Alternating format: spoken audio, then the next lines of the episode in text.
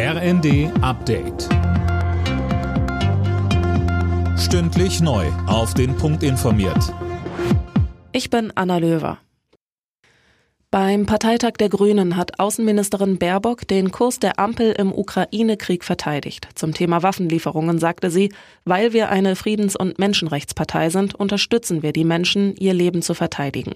Außerdem rief sie zum Zusammenhalt auf. Dieser Krieg ist hybrid der wird nicht nur mit Waffen geführt, er wird mit Energie geführt. Da haben wir als Bundesregierung eine Antwort drauf gefunden.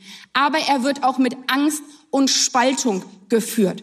Und genau das müssen wir jetzt verhindern.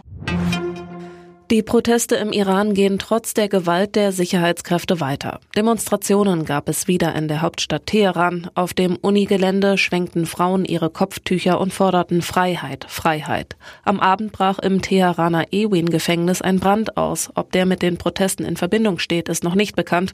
In dem Gefängnis sind viele politische Gefangene untergebracht.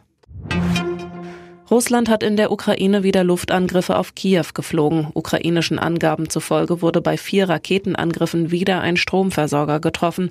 Außerdem wurden mehr als 20 Siedlungen im Osten des Landes beschossen.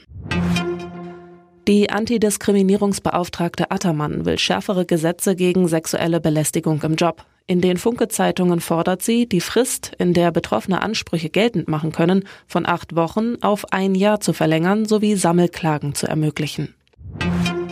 In der ersten Fußball-Bundesliga hat RB Leipzig das Abendspiel gegen Hertha BSC mit 3 zu 2 gewonnen. Die weiteren Ergebnisse Stuttgart-Bochum 4 zu 1, Frankfurt-Leverkusen 5 zu 1, Wolfsburg-Gladbach 2 zu 2, Bremen-Mainz 0 zu 2.